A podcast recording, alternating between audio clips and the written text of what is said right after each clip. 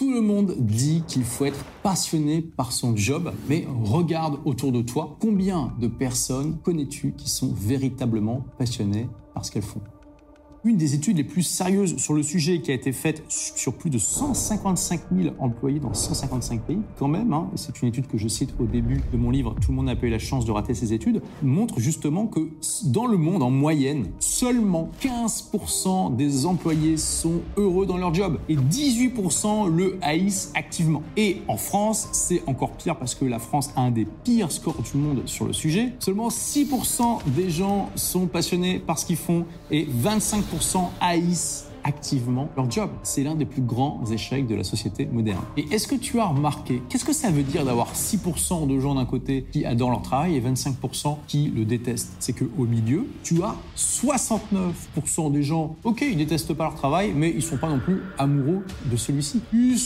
sont dans un boulot qui est ok, euh, voilà, euh, qui a peut-être aussi quelques avantages, quelques tickets restaurants offerts par le comité d'entreprise, etc., etc. La plupart des gens sont dans quelque chose de médiocre par rapport à leurs aspirations. Si tu veux pas être comme les 25% de gens qui détestent leur travail et comme l'écrasante majorité qui est dans l'entre-deux, voici ce qu'il faut faire. Pour moi, les deux voies royales que tu dois suivre pour pouvoir trouver quelque chose qui te remplit vraiment de l'intérieur, c'est l'entrepreneuriat et l'ikigai.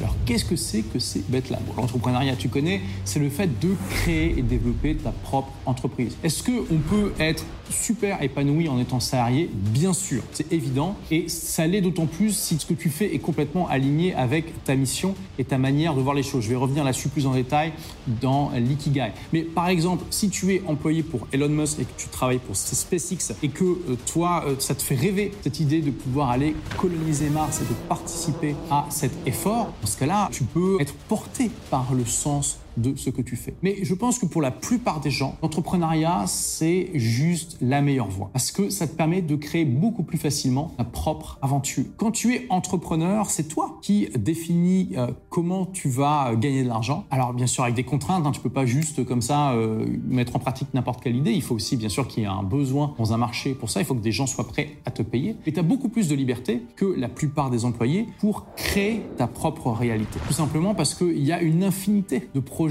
dans lesquels tu peux te lancer qui peuvent te faire gagner de l'argent. Même si, encore une fois, tous les projets ne sont pas égaux à ce niveau-là, je vais en reparler après. Également, l'entrepreneuriat, ça permet de contourner pas mal de blocages un peu vieillots de la société. Par exemple, moi, j'ai arrêté l'école à 18 ans pour créer ma boîte dans les services informatiques. Par exemple, dans les clients de mon entreprise, on avait Peugeot, notamment toutes les filiales commerciales du nord de la France, et donc on gérait un parc de plusieurs centaines de postes. Si j'avais postulé pour le même poste en tant qu'employé, la première question qu'ils m'auraient posée, c'est quel diplôme vous avez? En tant qu'entrepreneur, ils ne m'ont jamais posé la question. Hein, moi, j'ai arrêté l'école à 18 ans, j'ai un bac moins 2, j'ai absolument aucun diplôme. Donc là, tu vois que pour exactement la même fonction. Quand tu es salarié, on va te demander un diplôme. Quand tu es entrepreneur, on va pas te le demander. Donc ça, bien sûr, c'est dans la majorité des cas. Il y a euh, les professions réglementées comme notaire, avocat, euh, médecin, où on va toujours te demander le diplôme, quel que soit ton statut. Mais dans l'écrasante majorité des domaines, à partir du moment où tu es entrepreneur, jamais on te posera la question. Parce que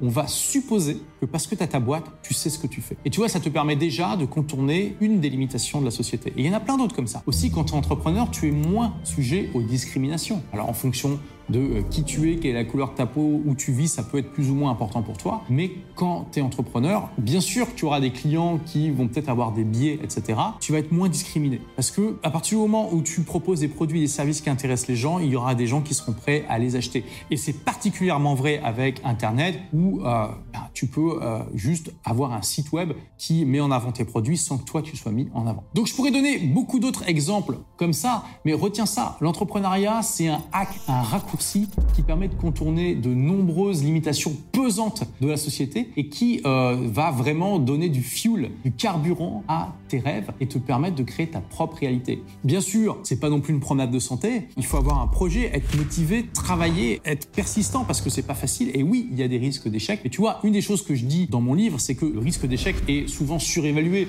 On entend partout que en fait, il y a 50% euh, des entreprises euh, qui font faillite au bout de 5 ans. Alors, c'est pas vrai déjà. Oui, c'est vrai il y a 50% des entreprises à peu près qui ne sont plus là au bout de 5 ans, mais c'est pas parce qu'elles n'existent plus qu'elles ont forcément fait faillite. Il y en a qui sont arrêtés parce que euh, l'entrepreneur prend à la retraite, ou parce qu'il s'est lancé dans un autre projet, ou parce qu'il a vendu la boîte. Après, dans celles qui arrêtent parce que l'activité économique ne fonctionne pas, souvent ce n'est pas une faillite, mais une cessation d'activité. La différence, elle peut paraître subtile, mais elle l'est pas. Quand tu fais une cessation d'activité, c'est parce que tu décides d'arrêter, mais tu n'as pas de dette. Quand tu fais une faillite, c'est que tu as des dettes auprès de fournisseurs et que tu euh, n'arrives pas à les payer. Et quand tu regardes concrètement le pourcentage d'entreprises qui font faillite au bout de 5 ans, c'est 15%. Donc c'est pas non plus démentiel comme risque. Et quand tu regardes quelle est la, dette moyenne des entrepreneurs qui font une faillite comme ça, c'est de l'ordre de 11 000 euros. Donc c'est pas non plus démentiel, tu vois. 11 000 euros, c'est pas un truc euh, qui va te plomber pour le reste de ta vie. Ok? Alors bien sûr, on peut se retrouver avec une dette beaucoup plus importante, mais dans les faits, le risque que tu aies ça est très faible. Bon, je pourrais continuer longtemps comme ça. Si tu veux aller plus loin, eh bien tu peux lire donc mon livre Tout le monde a eu la chance de rater ses études, dans lequel je te partage tout ça. Maintenant, la deuxième manière pour toi de faire quelque chose qui te passionne, c'est d'essayer d'atteindre, de trouver ton Nikigai. Alors qu'est-ce que c'est que Nikigai C'est un concept japonais qu'on pourrait traduire par raison d'être en français et qui se trouve au carrefour de quatre choses. Tu as trouvé ton Nikigai quand tu fais quelque chose qui te passionne, dans lequel tu es compétent, qui euh, bah, te permet de gagner de l'argent et qui en plus est ta mission de vie. Et qu'est-ce que c'est que la mission de vie? C'est ce que disait Gandhi, soit le changement que tu veux être dans le monde. Et quand tu as trouvé ces quatre choses-là, eh bien tu es plus que passionné parce que tu as vu que la passion finalement c'est juste un critère parmi les quatre. Tu es porté par ce que tu fais. Tu es euh, l'incarnation de ce que tu veux voir dans le monde et c'est quelque chose qui va te remplir de l'intérieur pour des années, peut-être pour le reste de ta vie. Et bien sûr, l'ikigai c'est un idéal, c'est pas facile de l'atteindre. La plupart des gens ne s'en approcheront même pas. Encore une fois, la plupart des gens font un boulot euh, voilà euh, comme ça. Essaie d'avoir ça dans un coin de ta tête. Essaie de mettre ton esprit en mode moteur de recherche de mon ikigai et peut-être qu'au bout d'un moment tu vas le trouver. C'est tout le mal que je te souhaite. Moi j'ai mis 10 ans à trouver mon ikigai hein, parce que ma première boîte, j'étais passionné par l'informatique, compétent et ça me permettait de gagner ma vie, mais c'était pas ma mission de vie de faire en sorte que les gens aient un meilleur ordinateur. D'accord? Par contre, aujourd'hui, j'aide des gens à devenir plus libres, à créer, développer des entreprises au service de leur vie. Je suis passionné, j'espère être compétent. Ça me permet de gagner ma vie euh, très largement et c'est vraiment quelque chose qui me porte. C'est le changement que je veux voir dans le monde. Je veux voir plus d'entrepreneurs et plus d'entrepreneurs qui ont un bon équilibre de vie entre leur vie pro et perso. Et ça dans un coin de ta tête et mets-toi en quête de ton Nikigai. Donc si tu es toujours là, c'est que ces deux concepts t'ont intéressé. Donc j'ai une question douloureuse pour toi. C'est pas pour les timides, ok? Est-ce que tu penses aujourd'hui faire quelque chose qui te passionne? Partage ça dans les commentaires. Et si oui, est-ce que tu penses que c'est ton Nikigai Et il n'y a absolument aucun problème si ce que tu fais aujourd'hui euh, ne te passionne pas et que c'est pas ton Ikigai. Encore une fois, moi, j'ai mis 10 ans. Il y a des gens qui passent toute leur vie sans avoir trouvé ça. J'espère que ça sera une bonne première pierre dans ton édifice pour trouver ton ikigai et faire quelque chose qui te passionne et créer ta propre réalité. Merci d'avoir écouté ce podcast. Si vous l'avez aimé, est-ce que je peux vous demander une petite faveur? Laissez un commentaire sur iTunes pour dire ce que vous appréciez dans le podcast tout simplement. Ça aidera d'autres rebelles intelligents comme vous à trouver le podcast et puis à être inspirés tous les jours ou presque par lui. Merci et à très vite pour de nouvelles aventures.